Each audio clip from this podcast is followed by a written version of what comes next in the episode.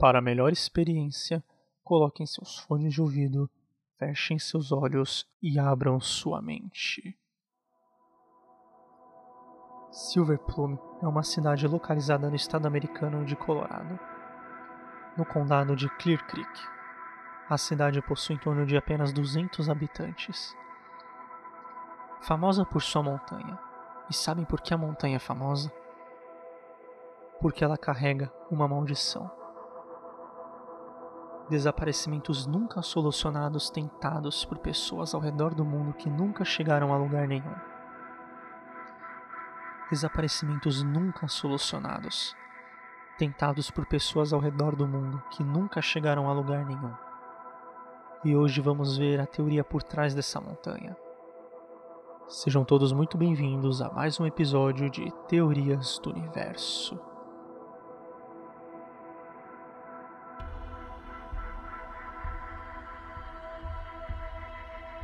Silver Plume é uma cidade pequena localizada no estado do Colorado, nos Estados Unidos.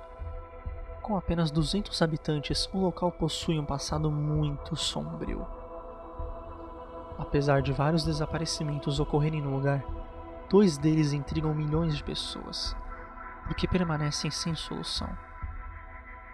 Em 1987, um ex-militar e dono de uma livraria chamado Tom Young foi passear com seu cachorro nas montanhas ao lado da cidade quando desapareceu. Uma semana depois, seu corpo foi encontrado juntamente com o de seu animal, cada um com um tiro na cabeça. A história chocou a comunidade local. Após uma curta investigação, a causa da morte foi determinada como suicídio, já que a arma do crime encontrada junto aos mortos pertencia a Tom. Mesmo que a perícia apontasse que as balas e a pistola não combinavam, o caso foi encerrado e, por um momento, deixado de lado. O que nos leva ao segundo desaparecimento. Kate Reinhardt era um escritor com 50 anos. Por estar passando por uma crise em sua vida, deixou os três filhos e a esposa para trás. Decidiu se mudar e recomeçar. Comprou um estabelecimento e o transformou em uma loja de antiguidades. No entanto, o antigo dono da propriedade era Tom Young. Não demorou muito até que as coisas começassem a ficar estranhas. Poucos meses após a mudança de Reinhard, os esqueletos de Tom Young e Gus foram encontrados durante uma patrulha nas montanhas da região. Ao lado dos restos mortais de Yang, os patrulheiros acharam uma mochila e uma pistola. Exames posteriores provaram que tanto o homem quanto o animal de estimação foram mortos com um tiro na cabeça. Reinhard definiu este como o tema de seu próximo romance. O desaparecimento e morte de Young logo se tornou objeto de obsessão o escritor tentava a todo custo entender o que aconteceu com o ex-militar. Para ele, suicídio era uma causa improvável. Infelizmente, Reinhard não estava brincando. O jornalista iniciou sua jornada às quatro e meia da tarde e prometeu voltar até às dez da noite. Porém, ele nunca mais foi visto. Esta foi a última notícia que se teve de Reinhard. Era o segundo homem que havia sumido em menos de um ano, novamente sem deixar nenhuma pista. No dia seguinte, equipes de busca vasculharam as montanhas e não encontraram um único sinal de Reinhard, mesmo com a ajuda de helicópteros e cães de caça. Até que um acidente marcou o fim da operação. Um helicóptero caiu misteriosamente, matando um dos passageiros. Então, o caso foi arquivado.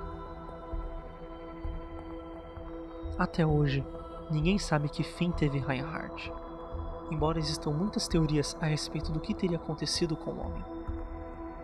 Uma delas afirma que o escritor acabou se aprofundando tanto no personagem de seu livro, inspirado em Tom Young, que ele teria decidido retomar seus passos, explorando a perigosa montanha em busca de inspiração.